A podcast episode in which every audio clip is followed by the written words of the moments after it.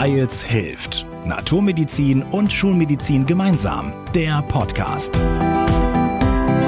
Wir sprechen mit Menschen über Gesundheit, integrative Medizin und Gesundheitspolitik. Hallo, schön, dass du wieder dabei bist. Ich bin Anke Genius.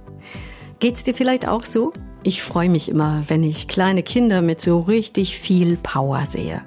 Sie rennen, hüpfen, springen in die Luft, einfach so während wir Erwachsenen uns oft gestresst, erschöpft und müde durch den herbstlich grauen Alltag kämpfen. Eine extra Portion Energie, die wäre da klasse. Findest du auch? Dann ist das heute dein Podcast. Denn genau darum geht es diesmal. Energy, so heißt das aktuelle Buch von Dr. Anne Fleck. Viele kennen sie auch als Ernährungsdoc aus dem NDR Fernsehen. Ich freue mich auf unser Gespräch und wünsche dir viel Spaß beim Zuhören. Frau Dr. Fleck, ich freue mich sehr, dass wir uns heute hier zum Gespräch treffen. Warum fühlen sich denn eigentlich so viele Menschen energielos? Es gibt ja auch eine natürliche, schöne Müdigkeit, die wir haben, wenn wir uns auspowern, körperlich oder geistig. Und dann fällt man abends ins Bett und wacht dann in der Regel auch wieder erholt auf. Zumindest so sollte es natürlich im Lauf der Dinge sein. Ich sehe aber seit Jahren viele Menschen in der Praxis, die aus verschiedenen Gründen sich dauerhaft energielos fühlen oder einfach in so einer Dauerschleife der Müdigkeit verharren oder wie im Klebstoff schwimmen. Und das kann sehr viele Ursachen haben und meine Sorge ist, dass viele Menschen immer sehr schnell oder vorschnell in die Psychoecke gestopft werden, so nach dem Motto, fahr doch mal in Urlaub, nimm's noch mal ein bisschen lockerer. Das ist alles nur der Stress. Es gibt ganz klar nachweisliche Gründe für Energielosigkeit, zum Beispiel niedriggradige Entzündungen im Körper, nicht erkannte Autoimmunerkrankungen, also zum Beispiel Schilddrüsenerkrankungen oder andere Autoimmunleiden wie Diabetes. Oft erlebe ich auch Menschen, die sehr müde sind, weil sie entzündliche Herde im Mund-Kieferbereich haben, ohne Schmerzen, die nicht erkannt werden, oder die müde sind, weil sie ein Halswirbelsäulentrauma hatten, also einen Auffahrunfall und es wird aber nicht abgefragt und nicht abgeklärt. Und diese Menschen, die rattern so unter dem Radar der Gesundheitswahrnehmung in dem Sinne und auch oft nicht erkannte Nahrungsmittelunverträglichkeiten wie Gluten oder Milch. Also die wenigsten wissen, dass leider auch ein Milchkaffee müde machen kann oder Migräne machen kann, wenn man Milcheiweiß aus Kuh, Schaf und Ziege nicht verträgt und ähnlich auch wie Gluten nicht vertragen werden kann. Und ich bin ja von Natur aus oder in meinem Beruf habe ich das naturell wie ein Detektiv zu arbeiten. Mich treibt es, die Ursachen von Symptomen aufzuspüren und nicht nur Symptome zu verwalten. Jetzt haben Sie schon eine ganze Menge gerade genannt. Ich merke schon, Sie brennen für das Thema und sprühen vor ganzen Ideen und Ansätzen. Und da finden sich ja auch ganz, ganz viele in Ihrem Buch beziehungsweise in Ihren Büchern wieder, mhm. die Menschen auch nah begleiten, auch selbst zum Beispiel beim Arztbesuch. Wenn wir jetzt mal daran gehen, ist es denn wirklich möglich, sich fit zu essen? Kann man durch Ernährungsumstellung mehr Energie bekommen? Absolut. Vor allen Dingen ist das Zauberwort individuell.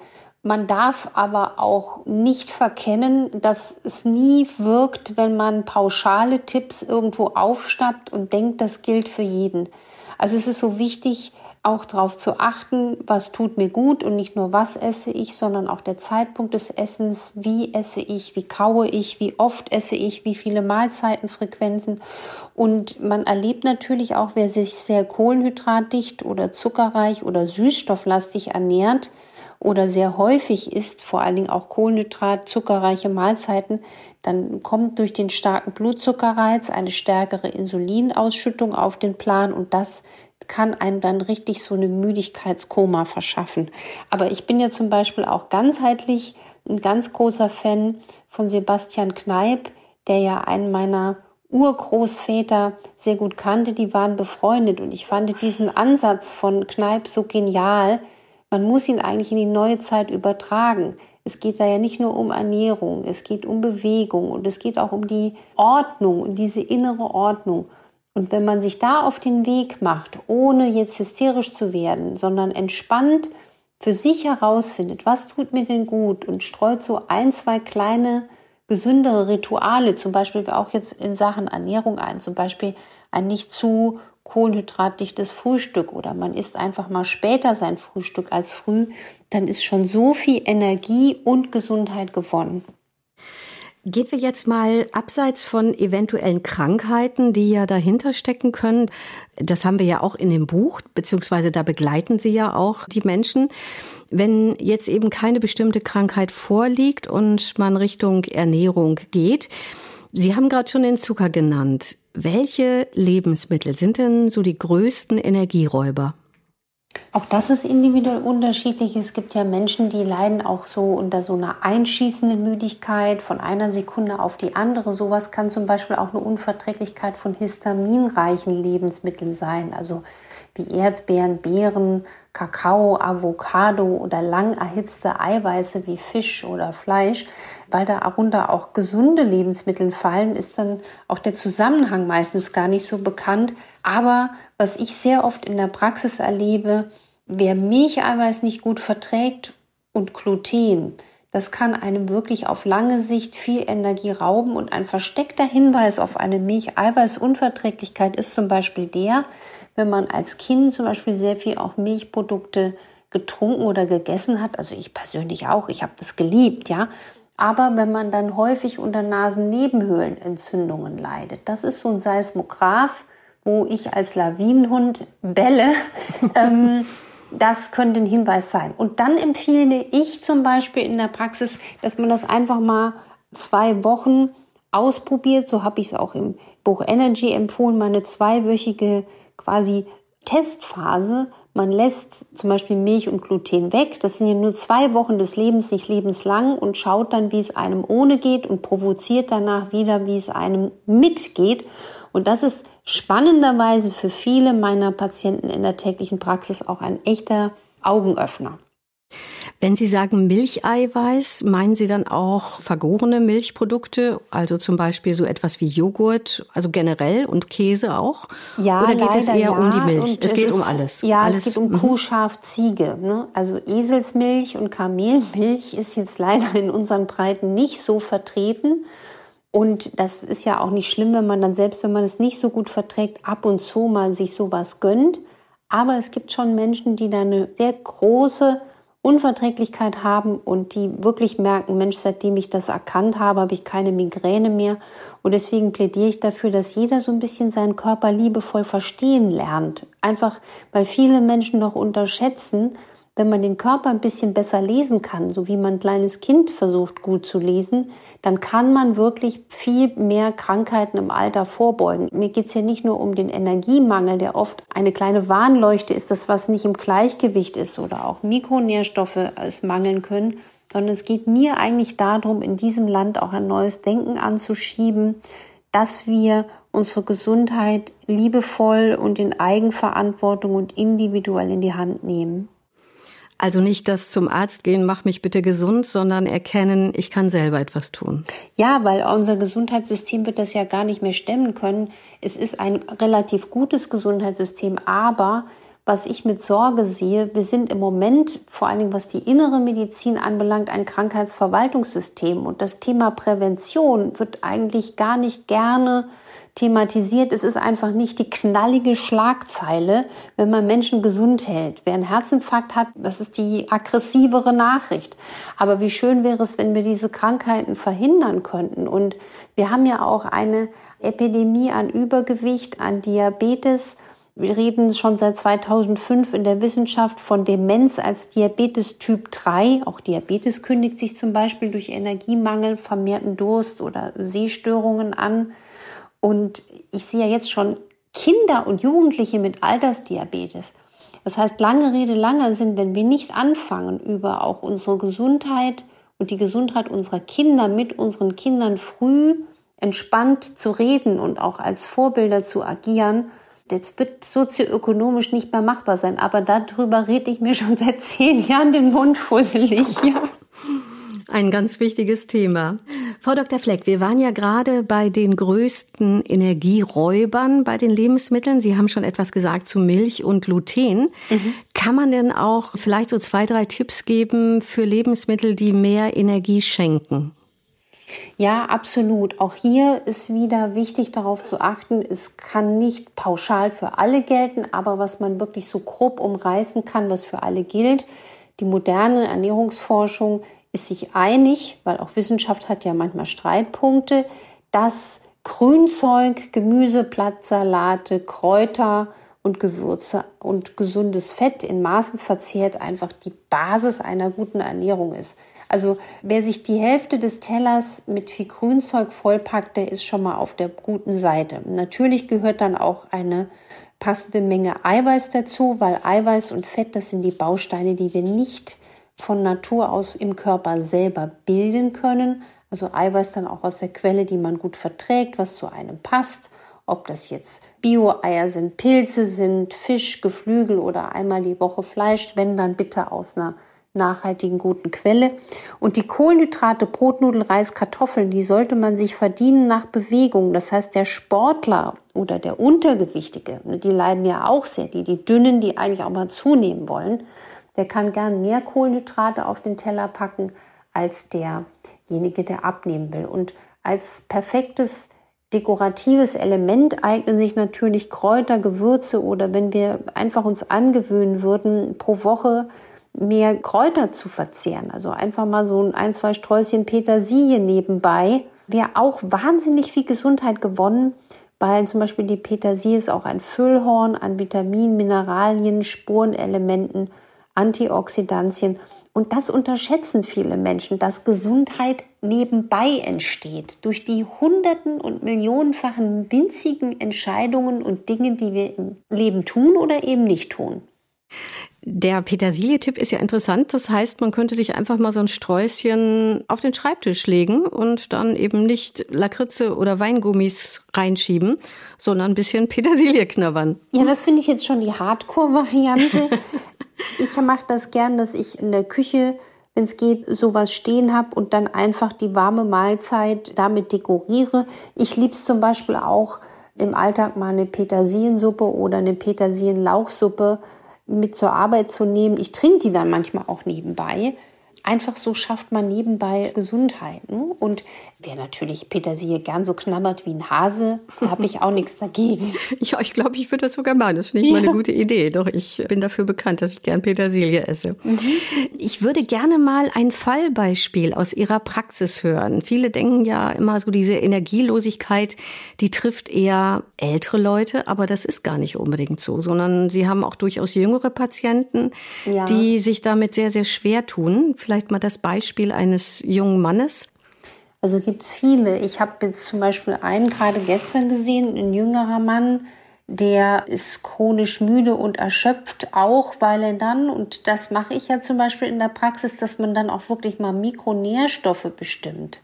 Jetzt nicht überdiagnostisch, aber er hatte einen jahrelang verkannten Vitamin D-Mangel, Vitamin B12-Mangel, Aminosäurenbilanz war schlecht, weil er sich über Jahre vegetarisch ernährt hat, aber nicht ausgeklügelt. Also hier sah man einen Eiweißmangel an bestimmten Aminosäuren und das kann auch sehr, sehr müde machen. Zeitgleich hat er noch einen entzündlichen Herd im Kiefer gehabt, den man dann über ein Röntgen aufgespürt hat und er hatte vor Jahren auch einen Fahrradunfall, hatte also ein HBS-Trauma und da habe ich eine funktionelle Röntgenaufnahme der Halswirbelsäule veranlasst. Das wird leider viel zu selten gemacht. Da gibt es so ein Röntgen nach Sandberg, wo man dann quasi die, den Halswirbel äh, bewegt und darunter die Bildgebung erfolgt.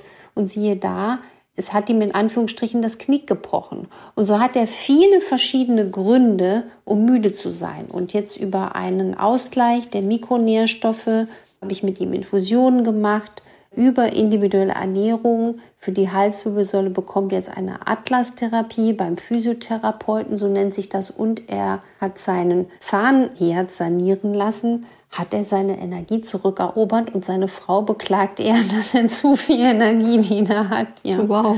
Aber das ist natürlich jetzt Und das meine ich halt, das geht so im aktuellen System verloren. Wer kann sich denn schon eine Stunde dann hinsetzen mit seinem Patienten und systematisch versuchen, Ursachen zu finden? Ne? Und auch der war schon ziemlich oft beim Arzt und wurde dann immer in Urlaub geschickt oder sehr viele Menschen werden in Psychotherapie geschickt. Was ich häufig auch erlebe, dass Menschen Schilddrüsenstörungen haben, die nicht erkannt werden, weil einfach zu selten die Antikörper auf Schilddrüsenstörungen oder Autoimmunleiden nicht im Blut bestimmt werden. Oder es gibt ja auch Stoffwechselstörungen, da scheiden Menschen im Urin Zink, B6 und Mangan aus. Und sie sind über den Lauf des Lebens, leiden sie nicht nur auch an Energiemangel, sondern häufig auch an Zink, B6 und Manganmangelerscheinungen. Also Zinkmangel, sie sind infektlabil, B6-Mangel, sie haben häufig Migräne, neigen zu Depressionen, zu Nahrungsmittelintoleranzen, Reizdarm und auch zu Gelenkbeschwerden wie Fibromyalgie oder überhaupt Arthrose. Und da hatte ich auch mal eine 79-jährige Patientin, die wirklich so viele Jahre ihres Lebens gelitten hat. Und mit einer Diagnostik kam man weiter und konnte sie dann durch die Ersetzung der Mikronährstoffe quasi wieder in Lebensqualität bringen. Ne? Und das macht dann schon Spaß. Auf jeden Fall, da macht es Spaß, detektivisch zu arbeiten. Ich meine, ich bin abends dann auch ein bisschen müde, gebe ich zu. Glaube aber ich. es ist so erfüllend, ja. Mhm. Das kann ich mir sehr vorstellen. Sie haben auch ein paar Seiten Ihrem Buch Energy gewidmet dem Toffee. Jetzt denkt man vielleicht erstmal an so ein Praline, was ein Energieräuber sein könnte. Aber Toffee steht für Thin Outside, Fat Inside. Also nach außen hin dünn erscheint, aber fett innen. Außen dünn, innen dick. Was genau ist damit gemeint und was ist die Gefahr dabei? Das heißt, der dünne Dicke, das sind Menschen, die machen sogar 30 bis 40 Prozent der äußerlich schlanken Menschen aus. Diese Menschen haben entzündlich veränderte Fettzellen, also auch durch die Lebensweise, durch Bewegungsmangel oder durch zu häufiges Essen oder zu häufig und wenn dann das falsche Essen, also zu viel Zucker, zu viel Kohlenhydrate. Das Problem ist, diese Menschen haben genauso wie der klassisch Übergewichtige das ähnlich hohe Risiko oder das gleich hohe Risiko sogar, an Herzinfarkt, Schlaganfall, Diabetes, Demenz und Krebs zu erkranken. Und diese dünnen Dicken, die Tofis, hat das klassische Gesundheitssystem bisher nicht auf dem Radar. Das heißt, wir sehen ja auch in Schlaganfall Erkrankte in Notaufnahmen, die sehr dünn sind. Und das ist ein echtes Problem, weil die äußerlich Schlanken sich in Sicherheit wähnen und das Phänomen dieser niedriggradigen Entzündung, die sich wie so eine Infektionskrankheit durch die Gefäße ausbreitet, so oft verkannt wird. Und hier wäre es gut, auch schon frühzeitig in der Hausarztpraxis Diagnostik zu machen. Gibt es zum Beispiel vermehrte Entzündungsmarker im Blut oder ist der Nüchternblutzucker hoch oder ist der Bauchumfang erhöht oder ist die Muskelmasse erniedrigt? All das sind kleine versteckte Hinweise und diese fürchterlichen Hiobsbotschaften, die dann auch Patienten in der Praxis berichten, ja, meine Frau oder mein Mann hatte plötzlich einen Herzinfarkt. Das sind genau auf diese Patienten, die einfach nicht auf dem Radar sind. Und hier muss man einfach auch sagen, es ist so wichtig für einen entspannt, aber individuell passenden Lebensstil zu werben, der einem dieses Leid dann, egal wie alt man ist, erspart. Frau Dr. Fleck, an einem Thema kommen wir natürlich bei dem Thema Energie, Energy nicht vorbei. Das ist der Kaffee. Das ist ja für viele der Wachmacher schlechthin. Morgens, ich komme nicht in Gang ohne meinen Kaffee und mittags brauche ich meinen Kaffee, um den Nachmittag durchzuhalten. Und da kommt Frau Dr. Fleck und sagt, mm, nee, lieber nicht. Ich meine, ich habe ja keinen rigiden Zeigefinger mit starren, rigiden Dogmen und Verboten. Wer sehr, sehr, sehr erschöpft ist, dem kann ich auch aus eigener Erfahrung mal empfehlen, weil es einfach ein spannendes Experiment ist, den Kaffee zu reduzieren und auch mal vielleicht ein paar Tage wegzulassen, wenn man es schafft. Ich habe das sogar auch mal gemacht, habe es geschafft. Und weil ich liebe Kaffee, allein schon wegen des Geschmacks und wegen des Geruchs, ich mache mir da auch gerne früh anstatt Milch oder Milchersatz so ein bisschen Teelöffel Frühstücksgewürz rein. Das ist zum Beispiel so, gibt sogar alles fertig heutzutage mit Zimt, Kardamom, Koriander, Kurkuma, Galgant, Fenchel, Chili und das schmeckt einfach sehr fein. Aber auch ich habe gemerkt, dass es mir theoretisch ohne Kaffee sogar vom Energielevel noch besser ging. Und was viele unterschätzen, wenn man Kaffee mit Milch trinkt, ist es eine Mahlzeit. Was viele unterschätzen, dass Milcheiweiß im Kaffee Migräne oder müde machen kann. Und was viele unterschätzen, mehr als drei Tassen pro Tag Kaffee fördert die Insulinresistenz. Also man fördert die Rampe, die zum Diabetes führt. Und deswegen, wenn man Kaffee liebt, dann kann man den von mir aus gerne genießen, aber in Maßen, nicht in Massen. Und was ich auch zum Beispiel in dem Buch Energy thematisiere, ist, wie wichtig der gesunde Schlaf ist und was viele Menschen auch unterschätzen. Kaffee hat eine Halbwertszeit von sieben Stunden etwa. Das heißt, wenn ich mittags um zwei einen Kaffee trinke, kann man sich ausrechnen, hm, wann der ganze Kaffee abgebaut ist. Und so schnitzen sich viele Menschen durch ihren Kaffee am Nachmittag ihre Schlafqualität klein und klagen dann über Einschlaf- oder Durchschlafstörungen und das wäre vielleicht auch nochmal ein Trick, den man liebevoll nachspüren kann, ob sich da was ändert, wenn man den Koffeinkonsum nochmal überdenkt oder anpasst. Wo wir jetzt gerade beim Thema Schlaf sind, dem Schlaf widmen Sie auch ein großes Kapitel, ist auch ein wichtiges Thema. Sie sagen, der Schlaf ist eigentlich so wichtig sogar wie Bewegung. Und Ernährung, genau, beides. Die gehören beides, alle ne? in mhm. ein Boot. Ja? Mhm. Mhm. Und Sie haben ja auch eine Handvoll Tipps. Zwei möchte ich gerne mal rausgreifen, weil ich die schon eher ungewöhnlich finde. Zum Beispiel abends eine rote oder orangefarbene Brille aufzusetzen. Warum? Naja, man muss jetzt nicht gleich vielleicht mit einer Sonnenbrille um die Ecke biegen, aber was viele unterschätzen ist, Viele Einschlafstörungen kommen dadurch zustande, dass wir abends einfach aufgrund unseres aktuellen Lebensstils einen hohen Einfluss von Blaulicht haben. Also Blaulicht aus dem Fernseher, Blaulicht aus dem Mobiltelefon, aus dem Tablet, aus dem Computer. Und wenn man sich dann angewöhnt, zum Beispiel am späten Nachmittag oder frühen Abend, ich mache das persönlich so gegen 18 Uhr, die ganzen technischen Geräte, die ich ja auch teilweise bis spät in den Abend nutze, auf orangefarbenen Lichteinfluss zu dimmen. Und da gibt es wunderbare Software, Einstellungen auch in den modernen Computern und Handys. Dann passiert Folgendes. Das warmstichige Licht fördert die Ausschüttung unseres Schlafhormons. Und umgekehrt, wenn wir dann morgens früh aufwachen und die Sonne oder einfach auch das Tageslicht blinzelt in unsere Augen, dann werden wir wacher, weil das blaustichige Licht uns auf Aktion, auf Leistung, auf Hey, es geht los trimmt. Und deswegen, wer unter Einschlaf- oder Energieproblemen oder Durchschlafproblemen und Energiemangel leidet, dem empfehle ich wirklich diesen Tipp auszuprobieren. Abends eher so ein bisschen stimmungsvolles Licht oder ein bisschen warmstichiges Licht. Leider war, muss man echt sagen, unsere gute alte Glühlampe da eine sehr gesunde Lichtquelle. Und wer jetzt noch ältere Geräte hat, der kann sich wirklich mit einer orange- oder rotfarbenen Sonnenbrille, die gibt's wirklich, helfen. Und das Witzige ist, wenn man eine rotfarbene Sonnenbrille aufsetzt, ich habe mir wirklich so ein Teil mal im Internet besorgt, einfach mal wieder, um es auszuprobieren, dann wird man wirklich, wenn man in den Fernseher guckt, eher müde als wach. Ah, okay. ja, ich habe sogar manche so Sendungen sind auch so, dass man auch so einschläft, ja. manche braucht man auch gar nicht, ne? Genau. Und der Einschlaftipp Nummer zwei, da sind wir wieder bei Ihrem absoluten Lieblingsthema auch Kneip. Da sagen Sie, kalte Kneipgüsse könnte man machen, so Schenkelgüsse an Fuß und Unterschenkel. Da denken wahrscheinlich viele, hm, kaltes Wasser, das soll mir helfen beim Einschlafen. Macht das dann nicht eher wach?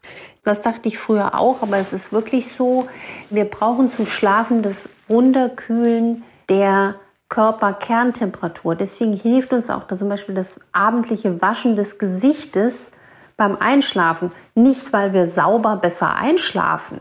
Wenn wir ein dreckiges Gesicht haben, schlafen wir wahrscheinlich genauso gut. Aber dieses Benetzen des Gesichts hilft, die Körpertemperatur etwas runterzukühlen. Und bei dem Kneipschen Knieguss ist sehr schön faszinierend zu erleben, dass die Durchblutung in den Beinen angeregt wird.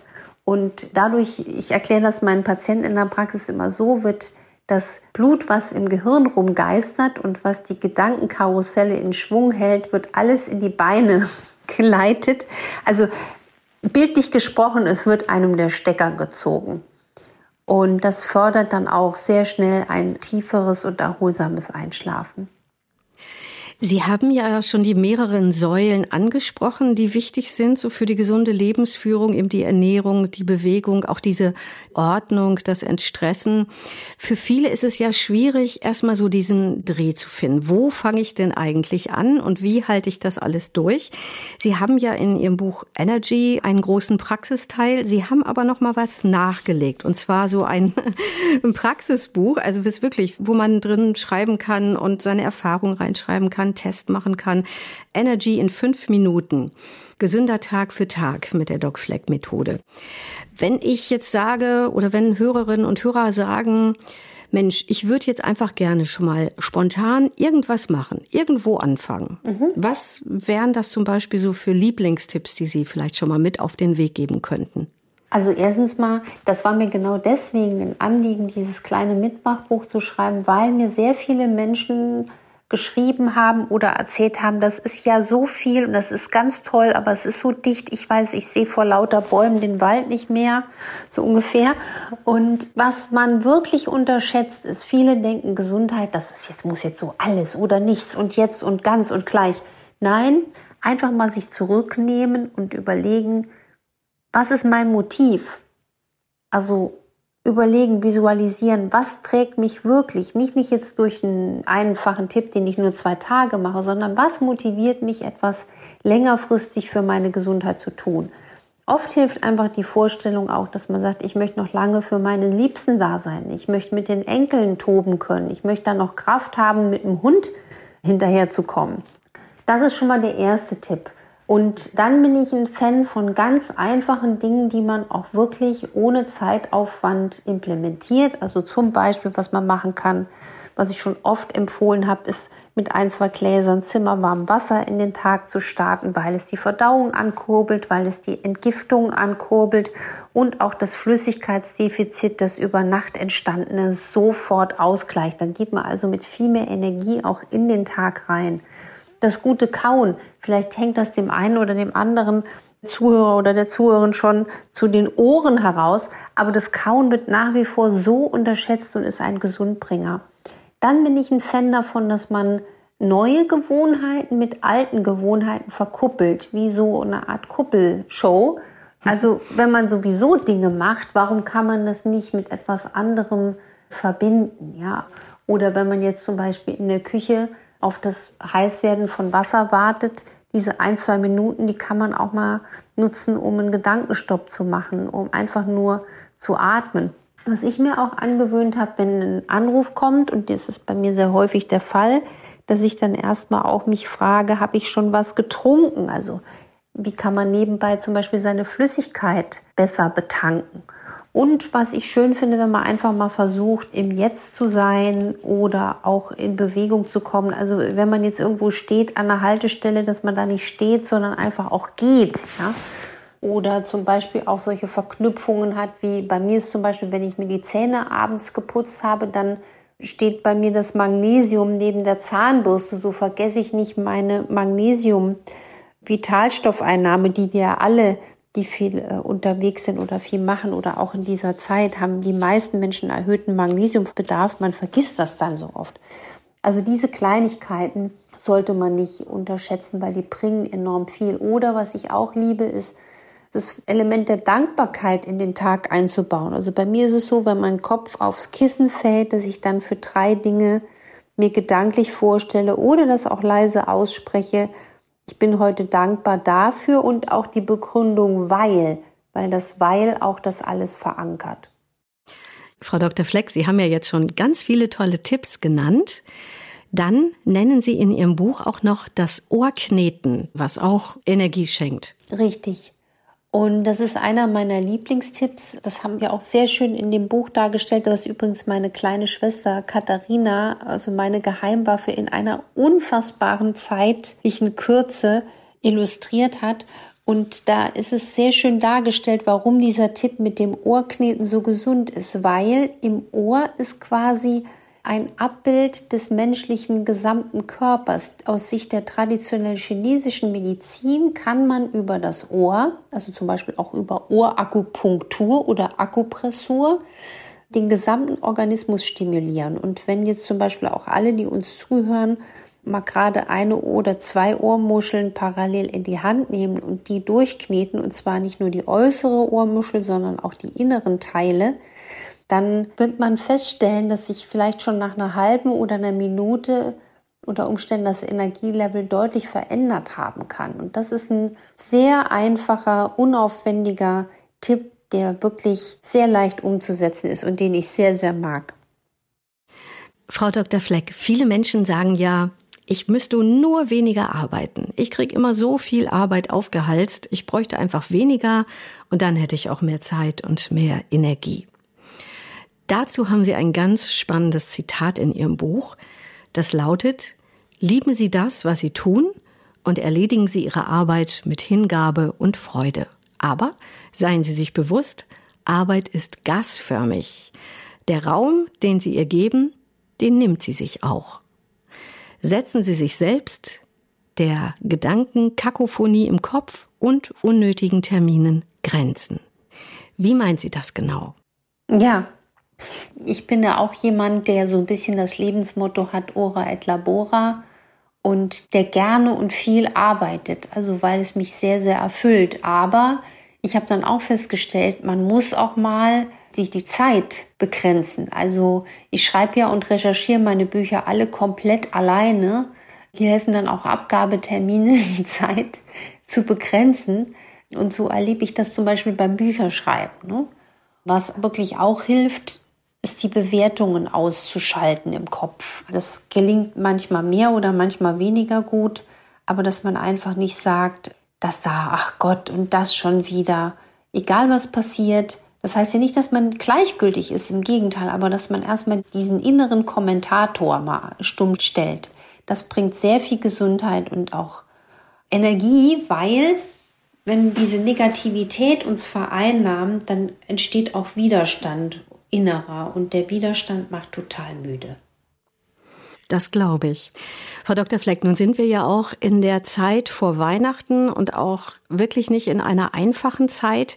Wie ist es da möglich, am besten zu entstressen vor Weihnachten und gut durchzuhalten? Was wäre da Ihr Tipp? Also ich würde auch das ganze Thema Weihnachten sehr positiv bewerten. Ich liebe Weihnachten, wenn viele Leute sagen, oh Gott, Weihnachten und wieder so ein Stress. Weihnachten löst bei mir wirklich eher ein wunderbares Glücksgefühl aus. Das ist für mich so ein einkehrender Moment, ein Innehalten. Advent heißt ja ankommen. Ich finde es eine der schönsten Feste, die wir in unserer Tradition hier haben. Und deswegen gehe ich da aus dieser Bewertung raus, das als Stress zu bewerten. Und freue mich eher daran, wenn ich versuche, doch so kleine Inseln der Weihnachtsstimmung aufzubauen. Hm? Also meistens ist es dann doch so, dass dann natürlich wieder in den letzten Momenten dann nochmal das eine oder andere besorgt wird und aber man sollte es einfach genießen, ja, diese Zeit. Und auch das Essen in dieser Zeit genießen. Also nichts wäre schlimmer, wenn man sich da dann Dinge extremistisch versagt, weil es stimmt nicht aus meiner Erfahrung, dass man zwischen Weihnachten und Neujahr zunimmt, sondern eher zwischen Neujahr und Weihnachten. Frau Dr. Fleck, was ist denn so für Sie ganz persönlich Ihr wichtigster Gesundheitstipp im Leben? Es gibt so viele, ja. Ich glaube, der wichtigste Tipp ist, nie anfangen aufzuhören, nie aufhören anzufangen. Und jeder Tag ist eine neue Chance, irgendeinen kleinen Schritt zu machen. Und Gesundheit beginnt im Kopf, im Herzen, im Kochtopf und in den Beinen. Und mein liebster Kollege ist Dr. Wald. ja. Gut, ich danke Ihnen ganz, ganz herzlich für dieses tolle Gespräch. Ich danke auch dir fürs Zuhören und du kannst die Folge gern an Freunde und Bekannte weiterleiten, damit möglichst viele mehr Energie bekommen können. Bis bald, wir hören uns. Wir hoffen, ihr seid beim nächsten Mal wieder dabei. Hört uns auf weils-hilft.de und vielen Podcast-Plattformen.